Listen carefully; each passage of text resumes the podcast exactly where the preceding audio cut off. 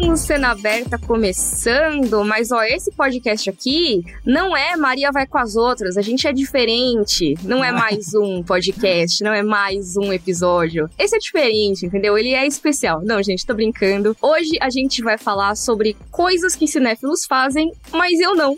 Então, aquilo que todo mundo que gosta de filme, vou extrapolar um pouquinho para séries também, esses hábitos que todo mundo tem, mas que a gente não necessariamente segue. E pode ser que você que está nos ouvindo também não siga. Esse podcast aqui, o Cena Aberta, é o podcast de cinema e séries do G-Show e você pode ouvir a gente toda terça e sexta no G-Show, no Globoplay e nas outras plataformas de áudio digital. Então a gente está sempre aí para acompanhar sua jornada no entretenimento. Mas quem somos nós? Eu sou Mikan. E vocês aqui do meu lado são TH Santos. Cheio de manias, todo dengoso. esse negócio todo aí.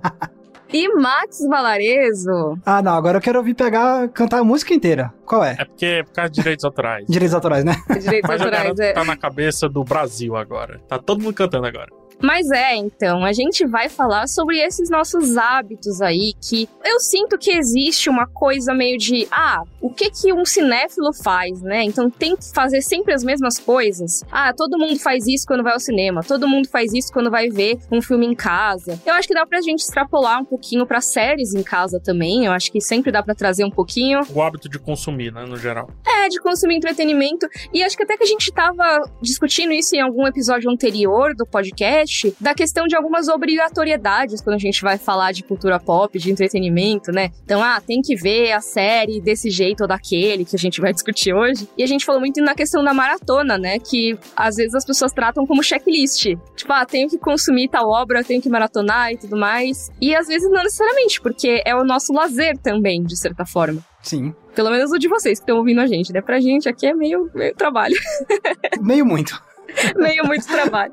Mas em todo caso, quando a gente tá vendo como fã, a gente não tem que ter necessariamente uma obrigação. E isso também envolve seguir determinadas regras, eu acho. Essas regras que não existem escritas, mas todo mundo segue de certa forma. Faz sentido? Eu tô muito ansioso pra saber quais são as regras e também as de vocês e as que vocês não fazem. Olha, eu também tô muito ansiosa pra saber disso. Mas ó, antes eu queria pedir para que você que tá ouvindo a gente, conte pra gente nas redes sociais quais são esses hábitos que vocês seguem ou não. Comenta nas redes sociais com a hashtag podcast cena aberta, marca a gente, marca o G-Show, porque a gente tá de olho nos comentários de vocês e a gente quer saber se vocês agem que nem a gente ou se vocês vão achar a gente meio nada a ver, assim, por não fazer essas coisas. Dito isso, vamos fazer nossa discussão que eu tô, tô animada. Bora. Partiu.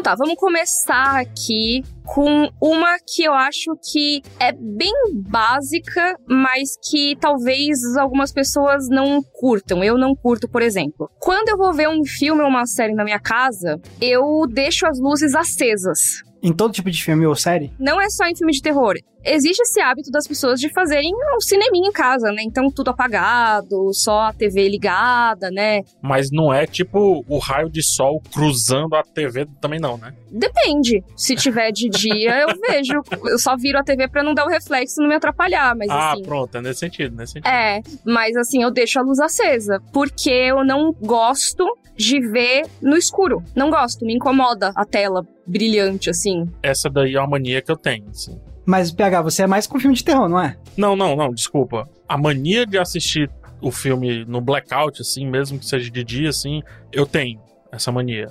Assim, Uhum. agora, quando é filme de terror, então eu me apego ao que você faz. Tento iluminar o máximo possível. E aí eu já trago tal- talvez também outra mania. O, o Max comenta essa, depois pode até comentar a minha. Quando eu tô assistindo filme de manhãzinha cedo, assim e tal, parece que tem alguma coisa errada. Ah. Uhum. Entendeu? Não sei se é uma mania propriamente dita, mas não sei. Parece que assistir filme à noite, no horário noturno, às vezes faz mais sentido. Não que isso atrapalhe. Pra você, então, o filme ele é relacionado a um horário um pouquinho mais tarde, assim. Às vezes eu assisto assim, não, não atrapalha a experiência, a recepção do filme, nada disso não. Mas parece que falta algo, e esse algo é a, a noite. No meu caso, eu não ligo tanto, quando eu tô vendo em casa, pelo menos. Agora eu tô com uma frescura, na verdade. Hum, Que eu comprei essas lâmpadas inteligentes que muda de cor, sabe? Pra colocar no meu quarto. sei. Então, na verdade, quando tá pelo menos de noite, assim, eu antes eu deixava tudo no escuro. Agora eu deixo com essas lâmpadas, só que eu tento colocar uma cor que eu acho que combine com o filme. Ah, então, eu faço isso, tá, Max? Só que a lâmpada que fica atrás de mim. Olha só, Oscar de melhor fotografia pra sala do Max. Então, só, só um exemplo, só um exemplo. É, agora em dezembro, eu tava maratonando com a minha namorada, a gente tava maratonando Filmes natalinos. Matrix. Também, mas a gente fez maratona Matrix pra ver o, o 4, né? E aí, tipo, então, Matrix era o quê? Só com luz verde no quarto. Olha, E ficou bem Nossa, legal. que legal. Que legal. Tem até aquelas TVs que elas têm uma iluminação no fundo, né, que combina. Eu coloquei fita de LED colada atrás da televisão pra poder ter a luzinha colorida saindo de trás da TV. Então, esse lance da luz de LED atrás da TV eu acho massa. Eu acho mó legal. Eu acho mó legal. Eu talvez fizesse isso. Aí, quem sabe, eu deixaria a minha sala com a luz apagada. Mas assim, isso é uma coisa que eu vejo, por exemplo, se eu for ver filme na casa de outra pessoa, sabe? Ou, por exemplo, na época que Game of Thrones tava passando, todo mundo se reunia pra assistir junto e tal. Às vezes que me chamaram pra assistir junto, as pessoas sempre apagavam a luz. Era meio que um ritual. Ah, vamos ver? Apaga a luz. Que nem antes de cantar parabéns numa festa de aniversário que tem alguém que vai lá apagar a luz. Era sempre isso pra ver um filme, pra ver uma série. E eu ficava, gente, por que vocês fazem isso? Eu nunca faço isso. Ah. E eu ficava incomodada. Então, assim, hoje em dia, assim, se eu vou ver na minha casa, eu falo, ó, eu vou deixar a luz acesa, tá, gente? Desculpa aí. A sua iluminação é aquela direta ou indireta? Ou seja, é do teto ou é aquelas de abajur e tal? É um lustre. Caraca, você deixa a luz do teto acesa. Não, Eu não, deixo. não. Aí não. Ah, não. Eu não. deixo. não. Eu deixo, sério. Não, eu imaginei que era, sei lá, o abajur do lado da TV. Não, não é. E assim, o abajur do lado da TV acho que provavelmente me distrairia do filme. A luz que tá lá no ambiente tá iluminando o ambiente. Ah, beleza, eu tô focada na, na TV, né? Então tá tudo bem. Mica, ah, desculpa, eu não queria fazer esse papel do ditador. Você tá errada, Mica. Mas esse é o ponto. Esse, esse episódio é do diferentão. O Brasil quer falar e eu preciso representar o Brasil, Mica. Tem que apagar a luz, então. Tem que apagar a luz. Não, mas pode, tipo, ligar o holofote na- também? Não, não é um holofote, é a luz da minha sala. Porra, mas ilumina tudo, cara. Ilumina tudo, mas eu sempre faço isso, eu deixo tudo aceso. Acho que a Mariana Chimendes, lá do Lisbelo Prisioneiro, né? Ela ia odiar você. Odiar você. É, eu talvez odiasse ela. Eu não gosto de meia luz. Não gosto. Não sou muito fã, eu fico meio aflita, não sei. Eu não como com meia luz, por exemplo. Restaurante com meia luz eu não vou. Olha só, é uma coisa que se expande pra além da experiência cinematográfica. Acho que sim, talvez. Legal. Aqui, então, vai uma mania minha, na verdade, da vida. Eu odeio muita luz. Olha aí, PH, a gente nunca poderia ser colega de, de casa, assim, tipo, dividir apartamento. E de trabalho ia ser um terrível. Ia ser terrível, porque no trabalho eu era o cara que desligava a luz do escritório, sabe? Nossa, PH, não, aí não dá. Porque escritório tem que ter luz de escritório. Que, que papinho. É, nossa, a melhor coisa era trabalhar em redação de jornal, que foi aquela luz de hospital, assim, sabe? Tudo claro, eu amo. Nossa, odeio, odeio. Odiava. É a luz da produtividade. Nossa, odiava aquela luz que, inclusive, nos coisas tinha até uns espelhos para a luz ficar mais forte ainda. Odiava. odiava. Eu sou amigo do Vlad, o vampiro. Gente, eu tô achando engraçado porque vocês dois têm sentimentos muito fortes em relação a esse tema e, e, tipo, eu tô parando pra pensar ele pela primeira vez um pouco mais profundamente agora, tipo... O Max tá tipo, ah, tanto faz. Ah, não, dessa vez eu vou escolher a luz vermelha. Mas ó, uma coisa curiosa, eu não me incomodo com essa escuridão na hora de assistir algo quando eu tô no cinema. E eu acho que é porque no cinema a tela ocupa um espaço tão grande na sua frente que não parece que você tá no escuro. É uma paredona de luz, né? É, eu acho que quando eu tô na sala, por exemplo, a TV parece um grande foco de luz na minha cara e o resto tudo escuro. Isso me deixa muito aflita, não sei porquê. Entendi. Então, aí no cinema tem uma parada que me incomoda muito, muito. E eles, têm, eles precisam resolver isso de algum jeito. Tem alguns cinemas cuja saída de emergência é na frente. E fica aquela luz distraindo, escrito saída. Eu também não gosto. Gente, eu nunca parei pra reparar nisso. Caraca, Max. Ah, eu sou o menos fotossensível dos três, aparentemente. Pode ser, pode ser que seja isso.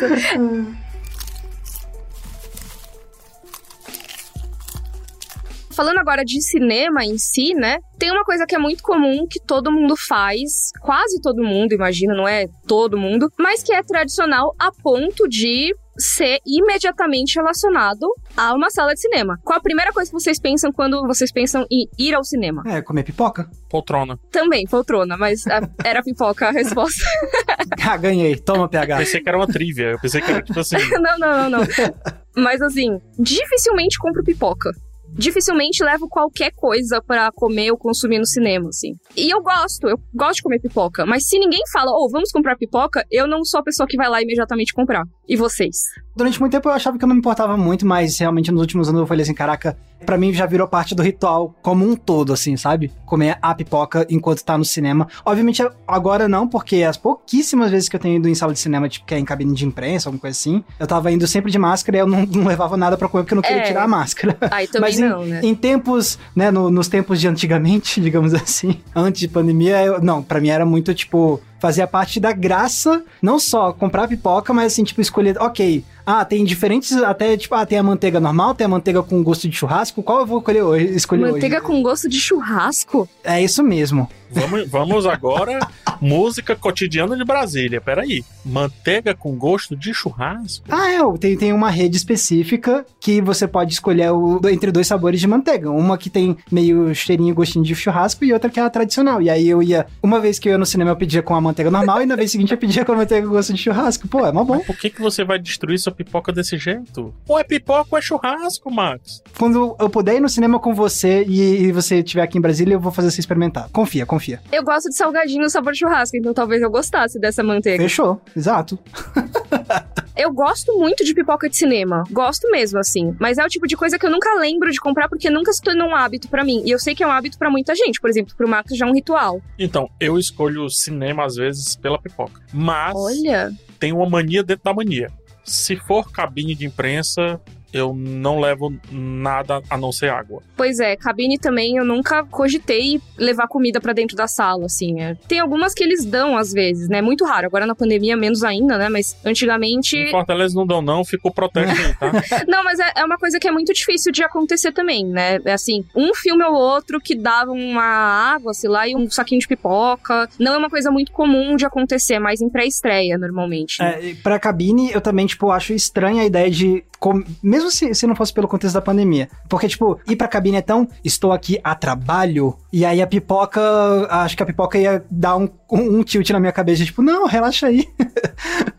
Eu acho mais do que isso, Max, no meu caso. Eu acho, real oficial, que a pipoca pode atrapalhar. Ela não me atrapalha, tá? O som das pessoas mastigando pipoca, mexendo no saco da pipoca, abrindo tch, refrigerante, essas coisas, não me atrapalha. Eu não sou uma pessoa que tem problema com microsons. Mas eu já conheci muita gente que tem problemas, assim, gatilhos reais com microsons. Quando você leva isso para um contexto de diversão, digamos assim, meio que assim, não, peraí, isso é uma, uma regra aqui do cinema. Se você saiu de casa para o cinema, você sabe que vai ter isso aqui, então você cria os seus mecanismos. Eu posso te ajudar, é fato, não sendo espalhafatoso e tudo mais, mas basicamente você tem que também criar os seus mecanismos. Agora, numa cabine, eu sinto que eu tenho que mais ainda ajudar o ambiente a ficar o mais neutro possível. Sim, faz sentido, porque a pessoa também tá lá para focar muito e prestar atenção naquilo para fazer uma crítica, né? Então, realmente, o quanto você puder ajudar na concentração dessa pessoa, melhor, né? Pode ser um crítico de primeira viagem, que ainda está entendendo como que funciona. Você pode ter pessoas que realmente têm dificuldade de concentrar e elas precisam sair dali e em duas horas entregar uma crítica para o editor do jornal delas, por exemplo. Então por que que eu vou atrapalhar? Eu penso muito nesse sentido assim, não, eu tenho que manter um ambiente o mais neutro possível, assim. Inclusive, a gargalhada que eu dou na, na sala de cinema normal é diferente da que eu dou na cabine de imprensa. Nossa, eu entendo completamente. Aliás, eu acho que é importante contextualizar, caso você esteja ouvindo e nunca tenha ouvido essa expressão, cabine de imprensa, eu acho que tá claro pelo contexto, mas só para deixar mais claro possível, é uma exibição prévia do filme que é feita para jornalistas ou agora também alguns influenciadores, criadores de conteúdo online, para que essas pessoas possam ter um tempo de fazer o texto sobre o filme a tempo da estreia, basicamente, né? Por isso que exibe alguns dias antes, porque essa pessoa tem como escrever para ser publicado num jornal, por exemplo. Pensa que o jornal precisa ser impresso no dia anterior ali, né, para chegar na banca. Então não tem como a pessoa ver o filme e voltar no tempo para fazer a crítica. Tá? Tem que ver uns dias antes, deixar pronto. Mesma coisa para quem vai fazer um vídeo no YouTube, alguma coisa assim. Por isso tem essa exibição antecipada, não é algo, ai meu Deus, é algo super especial e privilegiado. Acho que algumas pessoas não entendem muito o que que é, né? Então é legal dizer. Por isso que tem tudo isso que o PH tá falando. A pessoa precisa prestar atenção no filme, ela precisa às vezes até fazer anotações, né? Dependendo da pessoa faz anotações enquanto assiste, senta lá na frente porque vê um pouquinho mais de luz para poder fazer anotação. E normalmente as salas são bem mais vazias, exatamente porque não é um evento, né? É um negócio que é pra pessoa ver o filme e tchau. Pois é, é isso que eu ia falar. Como a sala é mais vazia, um indivíduo, a meu ver, dentro de uma cabine de imprensa, vale por 10 ou 15 às vezes. Porque Uhum. a zoada que você faz seria uma zoada muito diluída numa sessão lotada. Sim, imagina, você fica lá rindo sozinho. Até porque se fizessem isso, assim, pra mim, de boa. Mas é muito tentando, assim, pensar, tá, não, não vou atrapalhar, não, não vou atrapalhar e tal. Tem um filme muito específico que eu parei de beber água, porque eu- a zoada da água eu senti que tava atrapalhando, pra ter Um ideia. lugar silencioso. Um lugar silencioso, exatamente. Eu parei de comer pipoca nesse filme também pra não fazer mais barulho, porque tava uma cena muito silenciosa. Nossa, assim. Cara, esse é o filme que eu queria tanto ter visto no cinema.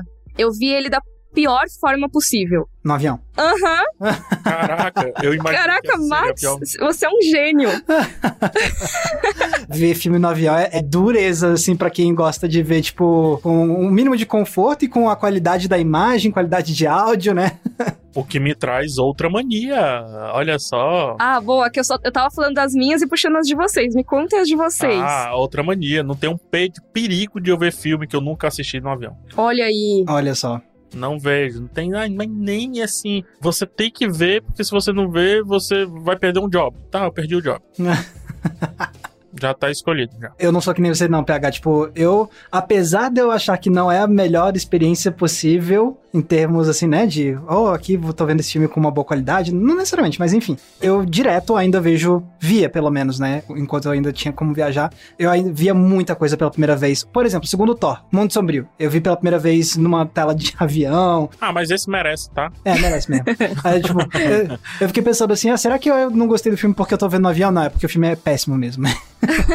Enfim, mas eu não tenho muito essa bronca, não, assim, tipo, ah, vejo na primeira vez e. Só que a verdade, a verdade mesmo é que hoje em dia, tipo, ah, eu tenho um tabletzinho, então se eu quiser ver alguma coisa no avião, eu não vou ver mais naquela tela, eu vou ver, tipo, num tablet que tem uma tela melhor e tal. Pronto, perfeito. Então, como você falou, se for no meu tabletzinho e tudo, aí sim, é show. Você tem, põe o seu fone que é bom. é. Ah, isso, isso, isso. Aí sim. mas ainda assim, mesmo vejo. se eu não tivesse isso e aí a minha única opção é a telinha que tá lá no assento, eu veria, eu veria. No caso do Lugar Silencioso, eu preferiria ter visto no cinema. Infelizmente, eu perdi a estreia, não lembro porquê. Mas, assim, tirando esse filme, que eu acho que fez muita falta, eu normalmente não vejo filmes que eu vá valorizar como uma grande experiência cinematográfica, sabe? No avião. Eu vejo. Inclusive, teve uma viagem que eu fiz que eu assisti, assim, eram 26 horas no avião. E eu fiz de tudo. Eu assisti a primeira temporada de True Detective inteira e não tinha passado o primeiro voo ainda. Mika, você pede pra ligarem as luzes do avião porque você não quer ver no escuro?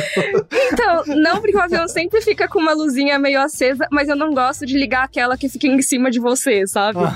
Porque Ah, eu eu me distraio com a da, da pessoa da frente. É, eu penso que atrapalha a pessoa. É, então eu só ligo se eu realmente, nossa, eu quero muito ler um livro agora e, tipo, precisa da luz porque tá bem escuro. Mas eu normalmente não deixo ligada, não. Uma parada, assim, que eu tenho realmente é só esse lance da telinha do avião, assim, é o único pudor que eu tenho, porque fora isso eu não tenho pudor nenhum, assim, de ver filme no celular, no iPad, sabe, do ta- no iPad é ótimo, no, no tablet. Assim como Denis Villeneuve sonhou. Às vezes dá vontade de ver no Apple Watch, assim, só de raiva, sabe? Vou baixar no meu PSP pra ver. Vou baixar no meu, no meu Tamagotchi. Vou ver se eu- Ah, não tenho. Isso aí eu não tenho pudor, não, porque realmente eu acho que a arte precisa ter um som bom, isso aí eu concordo. Uhum. Pra mim isso é muitas vezes suficiente pra que eu consiga assim imergir, entendeu? Total, assim, aí eu esqueço, às vezes eu, real, eu passo uns 20, 30 minutos esquecido de onde eu tô, tipo assim, que- Hum. ah, putz, tô aqui e tal. E por isso eu já perdi voo no aeroporto por conta de. Tava vendo Breaking Bad, inclusive. Eu tava vendo, mudou o portão, eu não vi e também não vi a movimentação. Disse, ah, sim, ninguém tá se movimentando é porque não chamaram, né? Mas também porque não tinha mais ninguém. Porque mudou de Ai, portão, não. o avião foi embora já. E aí eu, caramba. Nossa, PH. dentro do aeroporto, que triste. Exatamente, dentro do aeroporto. E voltando, não era indo, tá? Ah, Nossa não. senhora. O bom é que deu pra ver mais uns episódios de Breaking Bad. Ah, eu fiquei Aquelas. tão chateado e tão ansioso que eu acho que eu nem, eu nem lembro, mas eu só resolver PH, as- coitado, eu teria ficado também.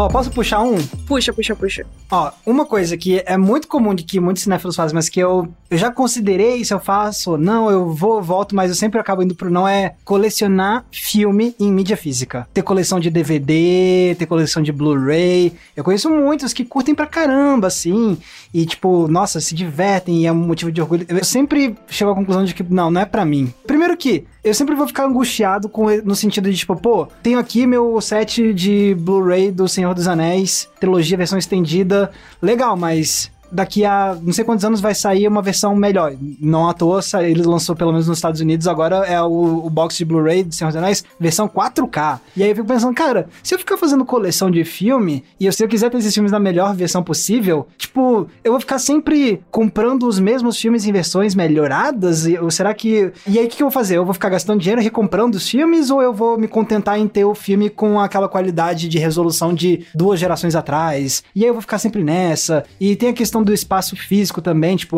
se, se eu te pilhasse demais e fizesse uma coleção gigante, tipo, um- em algum momento meu espaço físico da minha casa ia acabar. Aí eu acho que eu poderia acabar caindo também na armadilha ou na pilha de colecionar pelo colecionar, e aí eu fico, pô, será que eu ia realmente, tipo, pegar e tirar os filmes da prateleira e colocar lá no negócio e essa é a parte que na verdade que eu fico indo e vindo, porque às vezes eu acho que ia ser um negócio prazeroso, tipo, ah, ficar olhando, sabe, a estante de filmes, o que que eu vou assistir hoje? E olha, ah, e tira um da estante. Eu consigo enxergar um certo romantismo nesse gesto, mas ao mesmo tempo eu acho que efetivamente na prática, eu, eu não sei se eu ia ficar vendo muitos desses filmes que eu tenho na minha coleção e tal. Então, eu sempre desisto, sempre desisto. Eu gosto de colecionar filmes dentro da minha cabeça, assim. Agora, colecionar no estante, assim, eu vejo que é muito apreço pelo objeto em si. Eu não tô criticando quem faz, tá? Não, cada pessoa tem seu motivo e eu acho muitas vezes que quem tenta fugir do consumismo coloca o consumista numa caixinha muito ruim. Não é, simplesmente não, não é a sua. Enfim, isto posto, assim, eu acho que hoje é uma parada muito consumista, porque as coisas estão mais acessíveis. Então, antes você ter uma locadora na sua casa, fazia sentido até por questões práticas, muitas vezes. Então, se você tinha o dinheiro, se você gostava de assistir as paradas, se você tinha espaço, ué, super conveniente você ter ali os filmes que você gostaria de reassistir ou de assistir propriamente dito ao seu alcance, né? Hoje, com o streaming, não faz muito sentido pra mim. Eu tenho zero DVDs em casa, zero Blu-rays, zero, zero qualquer coisa assim, inclusive livro. Olha Olha, aí. Eu só tenho assim uns 15 livros, mais ou menos, no máximo, estourando uns 15 livros. Também tem outra coisa. Antes, eu passei uma época muito grande, anos, colecionando o bilhete do cinema indo, né, que você entrava. E também joguei tudo fora, assim. Não- parei tudo. Pra não dizer que eu joguei tudo fora, só fiquei com um bilhete, que foi o bilhete de Romeu mais Julieta. É muito simbólico pra mim, porque é o bilhete do meu avô. Foi o último filme que ele assistiu no cinema que ele amava, que é o Cine Diogo, um, um cinema de rua, aqui em Fortaleza. E foi a última sessão do Cine Diogo, o último filme, e depois disso o Cine Diogo fechou. E aí meu avô Caramba. amava o Cine Diogo, e aí ele ficou com esse bilhete. Então, quando meu avô morreu, eu pedi o bilhete, e ainda tinham, e aí eu fiquei com ele. Fora isso, Ah, ok, mas aí é uma coisa muito específica que tem significado pra você. sim, exatamente. Mas fora isso, assim, nada, nada. Nem a fotinha dos bilhetes eu guardei. Um motivo que eu realmente é muito legal é como muitos desses, principalmente Blu-rays hoje em dia, bom, não sei como é que tá tanto nos Blu-rays, mas pelo menos na época do DVD era muito legal, era o material extra. Sim, vinha com os extras que eram mó legais. Pô, os making-offs, as entrevistas, as cenas deletadas, os comentários dos diretores e dos atores em cima, isso é muito legal. O que eu sinto falta é da faixa comentada.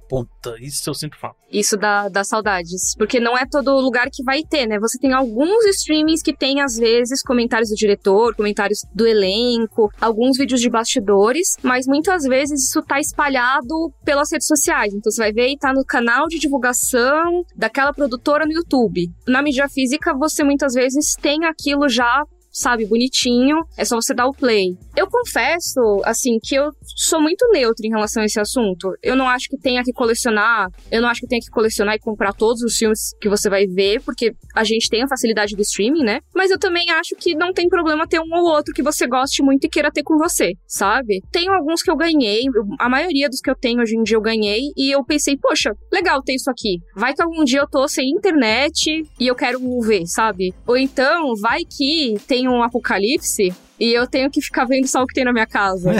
Aí. eu sou tipo aqueles, aqueles caras que ficam comprando muita comida enlatada para durar 300 anos, assim. Uhum. Eu sou uma pessoa que tem alguns DVDs e jogos pra ficar de mídia física, pra ser que nem no Eu Sou Além daquele ficar vendo Shrek eternamente, assim. Uhum. Essa sou eu. Brincadeira, mas eu não devo ter muitos assim.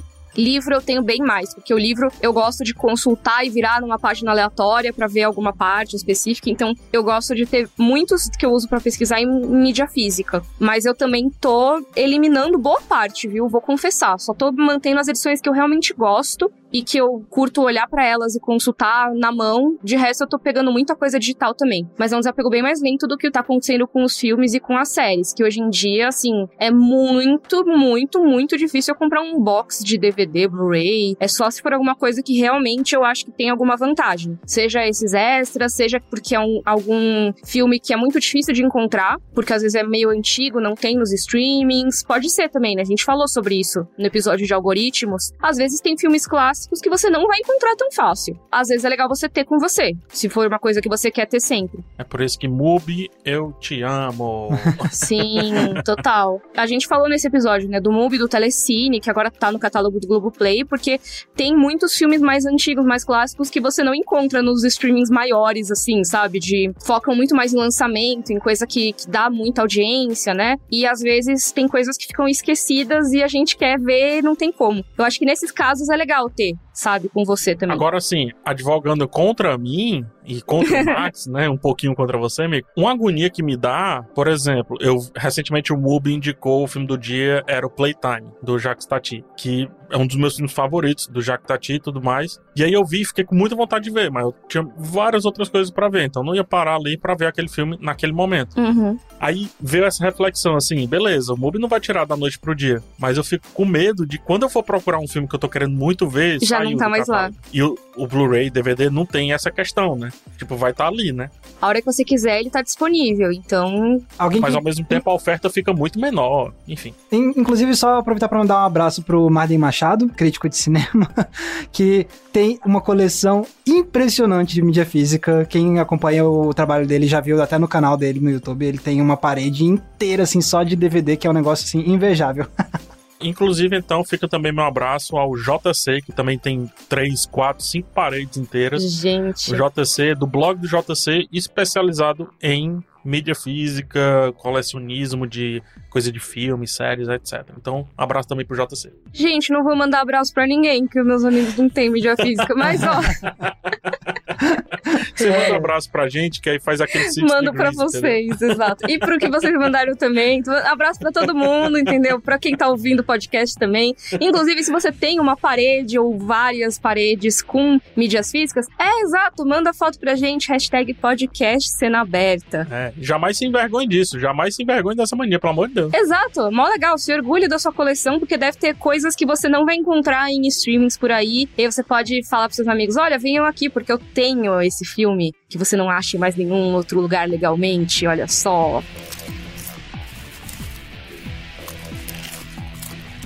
Eu posso dizer uma mania que eu tenho? Diga. O Oscar, para mim, eu entendo que não é tipo a Copa do Mundo, mas o Oscar, para mim, é sagrado. Olha. Ou seja, eu acho que se sem querer eu marcar o meu casamento pro dia do Oscar, eu mudo o casamento. E é complicado porque eles marcam meio em cima, né, a data da cerimônia. Então, existe um risco real de você ter algo já marcado pra data e, e você ter que cancelar. Sabe, tudo que eu penso assim quando for ter filho, tomara que o parto não seja no dia do Oscar. eu já Cara... tô pensando nas contas do PH, assim.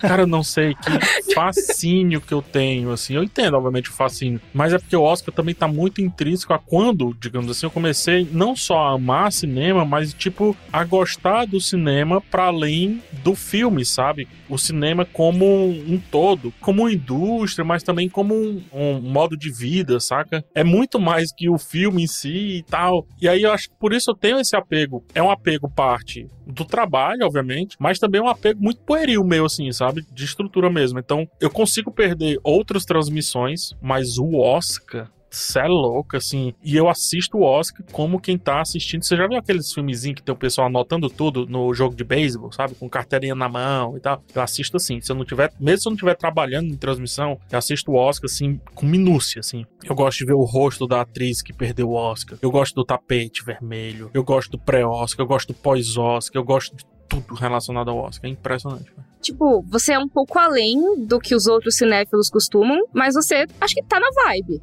A parte que diferencia é o nível de obsessão.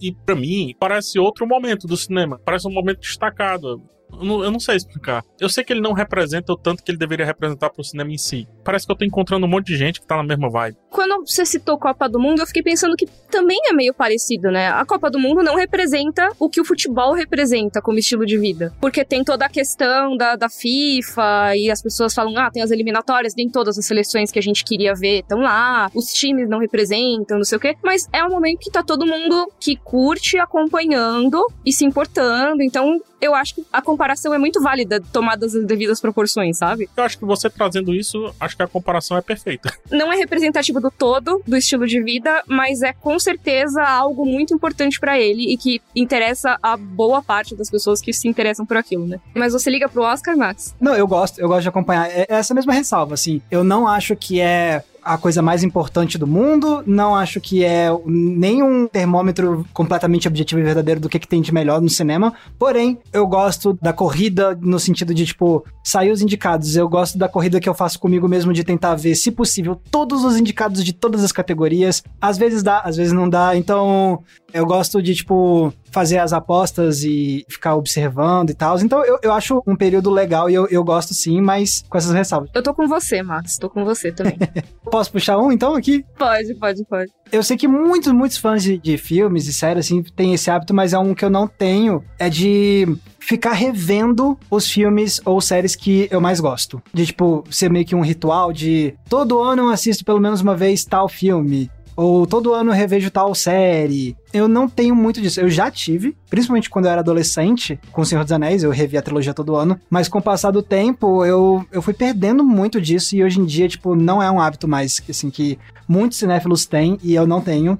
E isso também se intensificou depois que eu comecei a trabalhar falando sobre cinema com Entre Planos, porque como mudou a minha relação com ver filmes, agora é trabalho, sempre que eu tenho um tempo para ver algum filme, o meu cérebro quase que automaticamente pensa em tipo qual é o, o próximo filme que eu ainda não vi e que eu posso ver para ter uma experiência nova e expandir repertório, digamos assim, entendeu? Então virou uma coisa meio utilitária de certa forma, né? E eu acho isso até meio ruim, na verdade, sim. Então, né, eu não tô falando isso me orgulhando muito, tipo, ah, eu nunca revejo. Não, eu não tô muito orgulhoso disso. Para não dizer que eu nunca faço isso, tem um filme que foi muito isso para mim ao longo dos últimos anos, que é o Serviço de Entregas da Kiki. Esse aí eu realmente revi várias vezes ao longo do, dos últimos anos, porque eu realmente só queria estar nesse filme, entendeu? Mas é meio que a exceção. Eu entendo, e assim, isso que você falou ressoa muito comigo, Max. Assim, em relação a filmes e séries, eu gosto de rever. Eu não, não tenho uma coisa de, ai, todo ano, mas com frequência. Por exemplo, os filmes do Estúdio Ghibli são alguns que eu já vi, assim, incontáveis vezes. A Viagem de Chihiro, principalmente. Mas eu não me importo de rever, e mesmo depois de mais velha, mesmo depois de trabalhando com entretenimento, eu gosto de reassistir algumas coisas. Esses tempos eu tava com vontade de rever Breaking Bad, por exemplo. Tava, poxa, será que essa parte é tão legal quanto eu lembro que me impactou naquela época? Mas isso de quando você trabalha com entretenimento, você sentir. Tô colocando palavras na sua boca, tá? Mas então eu tô falando da minha experiência nesse momento. Eu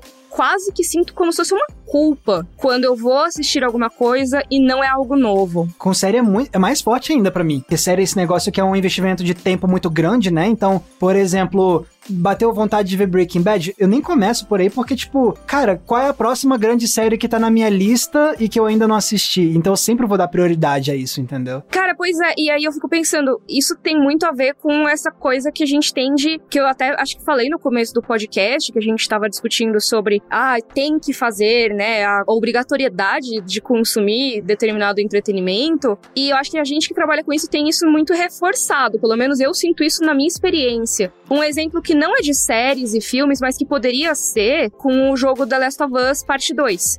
Que não vou falar o final, porque o Max ainda tá jogando, né? Mas eu joguei esse jogo e ele me impactou muito me impactou tanto que eu tava com muita vontade de pegar ele desde o começo para ver se algumas coisas que eu tinha percebido faziam sentido, agora que eu já sabia como a história terminava. Eu fiquei, cara, eu gastei, tipo, mais de 30 horas pra zerar esse jogo. Ele é um jogo meio longo. Então, eu vou ficar mais 30 horas, eu poderia estar fazendo alguma coisa com essas 30 horas. E o que, que eu fiz? Eu fiz lives e eu zerei o jogo de novo em live. Ou seja, eu transformei em um conteúdo. E eu fiquei pensando, cara, que triste que pra eu poder aproveitar de novo um negócio que deveria ser entretenimento, eu tenho que transformar em trabalho. E eu queria muito me desligar disso um pouco. Então, eu sei que tem algumas séries, alguns filmes que eu meio que transformei em coisas que eu não vou falar como trabalho provavelmente nunca. Ou se for falar, vai ser por uma coisa muito específica, mas que eu não procuro fazer. Então, por exemplo, lá vou ver novela, que eu cito aqui, eu cito bastante, mas eu não vou criar um canal do YouTube só para falar de novela. Vou ler um livro que é uma não ficção que não tem nada a ver com os temas que eu cubro no canal, porque eu sei que não existe a menor chance de eu transformar isso em conteúdo. Esse tipo de coisa, para eu poder me entreter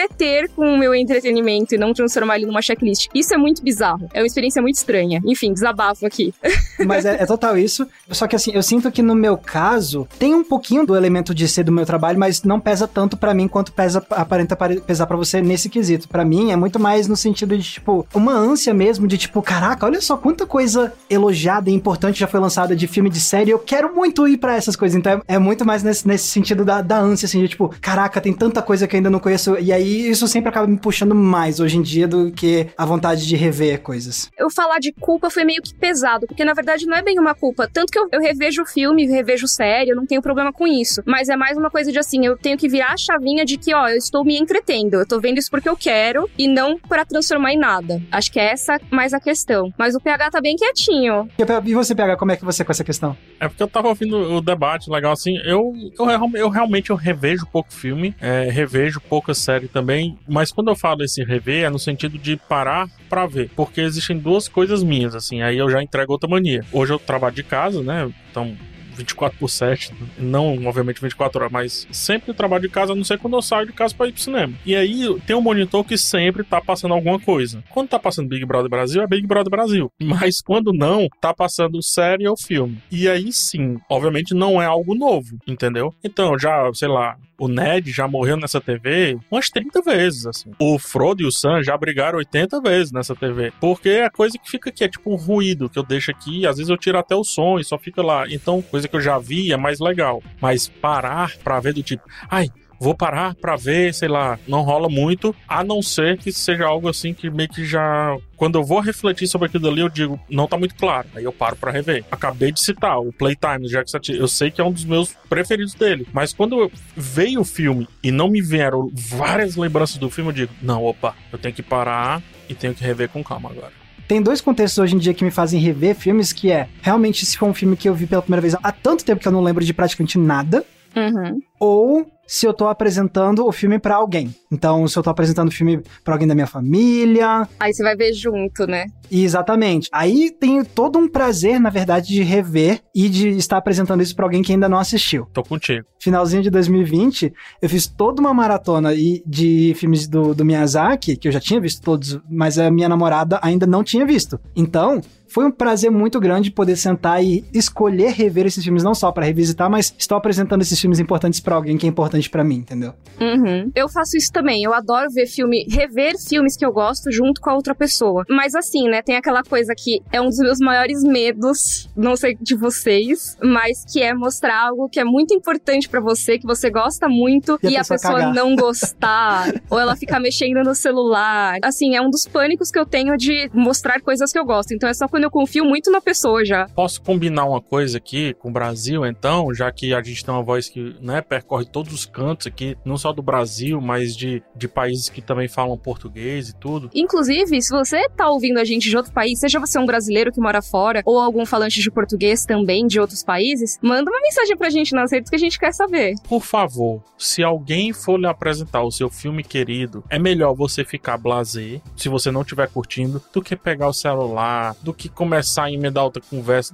Por favor, não faz isso, gente. Faz que nem no Tom e Jerry que o Tom ele pega o palitinho de dente e coloca na pálpebra assim. Não pega no sono, pelo amor de Deus. Se a pessoa falou, esse é meu filme preferido, o filme da minha vida, e você dormir no filme, nossa, essa pessoa vai sentir o coração com 20 apunhaladas. Você não é obrigado ou obrigada a gostar do filme também, mas, tipo, é, é o importante é valorizar a experiência que a pessoa está proporcionando de compartilhar algo importante. E aqui vai outro ponto. Não se sinta obrigado também a ver porque a pessoa tá querendo que você veja ali naquele momento, que aí é outra parada. Fala que você não tá afim. Pode não ser agora e tal. Eu já falei isso várias vezes, assim. Uhum. Pode não ser agora e tudo. E aqui também é uma mania também que eu tenho, que aí eu, eu sei que essa mania faz muitas pessoas ficarem frustradas comigo. Por exemplo, chegamos no bar, tá, Mikkel? Vamos supor que você não trabalha com o que você trabalha, mas você descobriu ali na hora que eu trabalho com, com cinema, etc. E aí você puxa a carta do seu filme favorito, tá?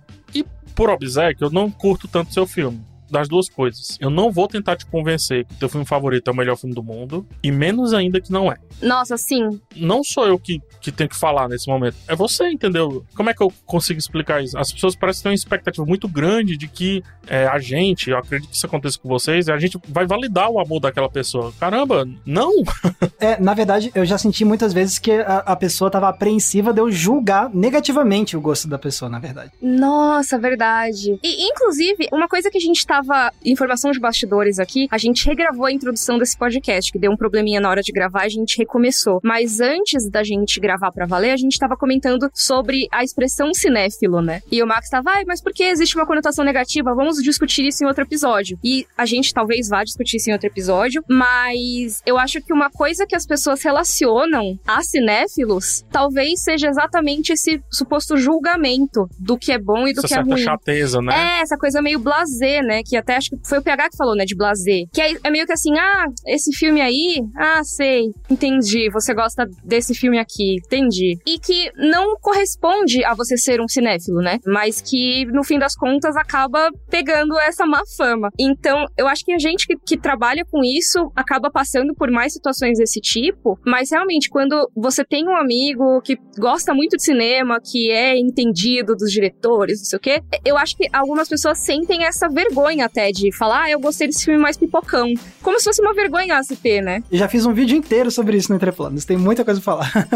Vejam o vídeo do Max sobre Guilty Pleasure. Porque é meio que isso, né? Assim, entretenimento é entretenimento. E, e eu, eu lembro que, agora que a gente tá em época de Big Brother, eu lembro que rolava muito o papo de, ah, enquanto você está vendo Big Brother, você está ignorando todas as, as mazelas do mundo. Eu não lembro se fui eu que falei, se alguém falou, se eu, tipo, falei ao mesmo tempo que outra pessoa, mas isso foi muitos anos atrás. Então eu só lembro do que foi dito, que é, enquanto você tá vendo filme iraniano também, sabe? Porque, no fim das contas, você tá vendo aquilo por entretenimento pessoal. Seja um entretenimento que é pra você conhecer mais de determinado diretor, seja porque você gosta daquela representação específica, seja porque você só quer alguma coisa rodando enquanto você tá trabalhando, que nem o PH falou do filme que tá ali do lado. Tem momento pra consumir tudo, né? Então, acho que as pessoas às vezes elas colocam tudo em umas caixinhas muito específicas, então, ah, quem gosta de cinema vai só gostar daquele filme cabeça, Pô, sabe? E vai me julgar. super chato, assim, na conversa. O pessoal tá conversando, sei lá, de Velozes Furiosos. Tô super empolgado de conversar de Velozes Furiosos, sabe? Se- Seja as cenas boas, as cenas ruins. Tô doido pra fazer a piada. E é o Brian e tal. Você vê o pessoal retraindo porque... eu- Porra... é muita massa, bicho. Velozes e Furiosos é mais massa de comentar às vezes que muito filme que eu curto, então. Meio que o assunto se encerra mais rápido que o Velozes e Furiosos, sabe? O Velozes e Furiosos 3, pra mim, eu consigo passar duas horas falando sobre o filme tranquilamente. Que legal. Eu nunca vi nenhum Velozes e Furiosos, vocês acreditam? Terminei, Eu eu terminei minha maratona semana passada. Pela... Mentira, eu ainda não terminei de ver o 9. Falta eu terminar de ver o 9. Aí eu vou terminar de. de- Aliás, Max, você pausa filme? Você pausa filme? Isso é uma coisa que o cinéfilo não faz, hein? Pausar filme. Boa questão, você, você pausa. Cara, direto. Putz, eu tirei você aqui, eita, acabou com o contrato. Revogou minha Aberta, carteirinha. tá? É isso, acabou cena aberta.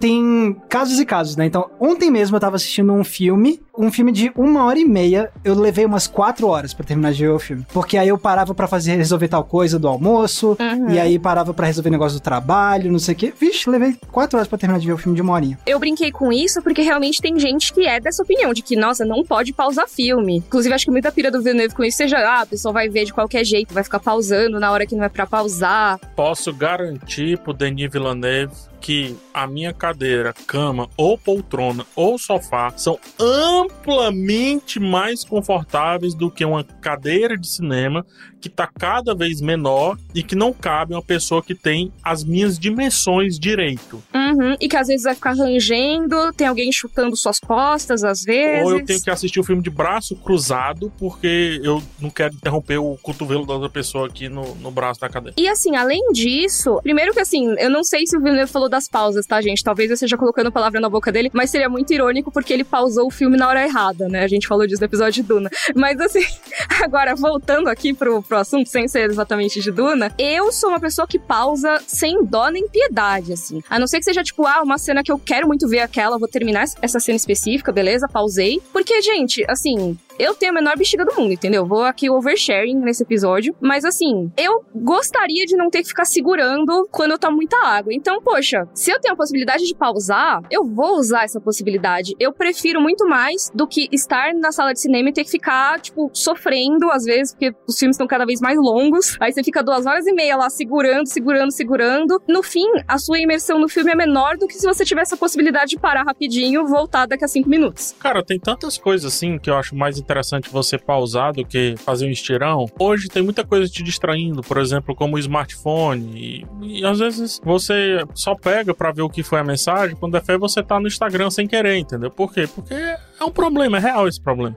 E aí você tá fazendo as duas coisas enquanto você assiste, É, né? então Tipo, pausa rapidinho, faz o que tem que fazer no smartphone, volta, assim. Às vezes quando eu tô com a Sarinha e tudo, e eu vejo que ela tá dispersa, meu amor, eu vou pausar aqui rapidinho, ela, ai, ainda bem, entendeu? Porra, que bobagem, sabe? O filme, volta ele... depois, é. É, e eu, sinceramente falando, eu duvido, ó, tô fazendo aqui um, tô sendo, tô tentando impactar aqui com a, com a afirmação. Eu duvido que você queira pausar no momento que o filme esteja realmente pegando, assim. Eu duvido. É, não é possível, porque você tá no auge do prazer e você quer parar o prazer, não me faz tanto sentido. Se é uma cena que é realmente importante naquele momento você assistir inteira, você vai saber quando é hora de pausar. Às vezes o próprio filme tem uma pausa natural. Inclusive, eu acho muito interessante quando o irlandês saiu que as pessoas é, determinaram momentos de pausar, como se fosse uma série de TV. Elas não falavam no minuto tal, elas falavam depois que, tipo, tal coisa acontece. E davam uma coisa que não seria spoiler. Então, ah, depois que fecha a porta, sabe? Depois que não sei o que, não sei o que lá. E aí tinha um que era, ah, depois que não sei o que, blá blá blá. Você vai saber quando. Porque as pessoas são capazes de detectar os momentos de clímax e os momentos que a energia para um pouquinho por causa do ritmo do filme. Se você pensou em pausar, o filme meio que já acionou uma parada ali, tá entendendo? Ele tem uma pausa, né? Ele tem uma pausa natural no- na própria trama, no próprio ritmo dele. Então, no fim das contas, eu não acho que seja um grande pecado você pausar rapidinho e voltar, sabe? Você pode até voltar, um- se você quiser muito, você dá um rewind ali, volta 30 segundos, um minuto, pra você recapitular o que você pegou por último e volta. Eu faço direto. Aquele negóciozinho de voltar 30 segundos, putz, uso demais, assim. É muito de boa isso tudo, assim. Agora eu só não recomendo fazerem o que eu fiz ontem, de tá vendo o filme, dá pausa e volta uma hora depois, continua. Não recomendo, porque aí bagunça muito a sua imersão. Aí você esquece, né? É, eu não gosto também de parar num dia e continuar no outro quando é filme. Falando em rever e etc, eu tenho uma maniazinha boba. Quero ver se vocês têm. Eu acho que não, não sei porquê. Mas essa, é muito boba. Eu adoro rever os filmes quando eu vou rever, né, nesse segundo monitor, às vezes e tudo, ou então às vezes eu revejo só uns 10 minutinhos de um filme, coisa parecida, mas eu adoro rever filme em outro idioma. Isso é muito legal. Como é que é esse filme italiano, hein? Aí boto lá. Como é que é esse filme em francês? Aí boto. E o mais legal recentemente que tá acontecendo, em japonês. Olha aí, PH, te entendo muito. Cara, é muito legal. É muito massa. Isso aconteceu depois do Star Wars Visions. Eu comecei a pegar filmes que eu já tinha assistido e, e coloco um trecho assim em japonês e eu tiro a legenda para ficar realmente prestando atenção na embocadura, no que tá sendo dito e tudo. Eu fico fascinado quando a F passou 15, 20 minutos de filme. Essas mesmas viagens longas que eu falei que vi True Detective inteiro, teve uma vez que eu vi O Lugar Silencioso e tudo, teve algum filme dos Vingadores que eu revi inteiro dublado em japonês, porque no voo que eu tava tava disponível. Eu, ah, quer saber? Vou ver. E assisti o negócio inteiro. E assim, eu gosto muito. Eu entendo um pouco de japonês, não o suficiente para ver um filme sem legenda, tá? Mas, cara, é muito legal porque você vê como que a dublagem é uma coisa mega diferente. Esses dias sem querer, deu algum bug, alguma coisa, quando eu fui ver o Prime Video, que talvez a última coisa que eu tenha visto seja um anime lá, não sei qual configuração que ficou, mas eu fui ver o Being the Ricardos, né, o filme com a Nicole Kidman e o Javier Bardem, e ele abriu dublado em japonês, sem legenda. Não, isso aconteceu com Star Wars Visions e acho que foi outra coisa que eu fui assistindo no Disney Plus e tava lá em japonês, e aí eu achei super legal, aí deixei um pouquinho, depois voltei e tal. É, então, e é, é diferente você ver a sonoridade daquele idioma, ou como que a dublagem em determinados países é diferente. Eu acho muito legal para ver. Eu sou bastante curiosa com esse assunto da dublagem, então eu gosto muito. Então, no fim das contas, esse foi muito mais um episódio da gente falar das nossas manias pessoais do que realmente da gente indo contra tendências né, e algo do tipo, né? A gente também falou de bastante coisa que a gente vai contra, né? é porque são nós três, né? Acho que dificilmente a gente vai combinar, assim. É verdade. Eu mas achei bem legal, porque tem algumas tendências que dois de nós seguimos, outro não, ou que ninguém de nós segue, a gente é diferentão. Como, por exemplo, tem uma pessoa lá que assiste filme no Claro. doença. Ai, gente, não, pô, mó legal.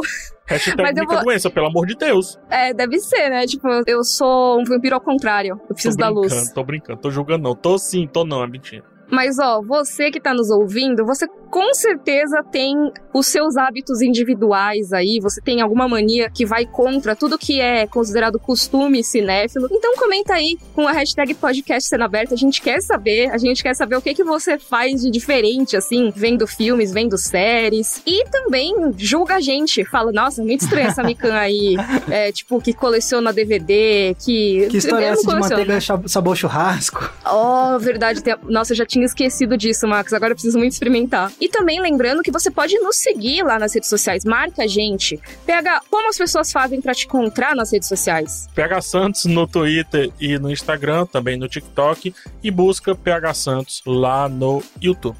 E você, Max? Vocês podem me encontrar no YouTube com o canal Entre Planos, tudo junto. E tanto no Instagram quanto no Twitter vocês me encontram com a mesma arroba, que é Max Valarezo com um Z somente. E você, Mika? Você me encontra no YouTube e no Twitter como Mikan, com três N's no final. Lá, às vezes, eu sou chamada de Polemican, mas eu juro que não é porque eu faço hábitos cinéfilos de forma diferente, é só porque às vezes eu falo os negócios nada a ver. E também você pode me encontrar no Instagram como underline Miriam Castro. Já a gente aqui do Cena Aberta, se você gostou desse nosso papo, volta aqui, conversa com a gente. A gente tá no ar toda terça e toda sexta, logo cedinho de manhã, no G-Show, no Globo Globoplay e em todas as outras plataformas de áudio digital. Então você pode ouvir essas e outras manias da gente. Até a próxima, pessoal. Tchau. Tchau.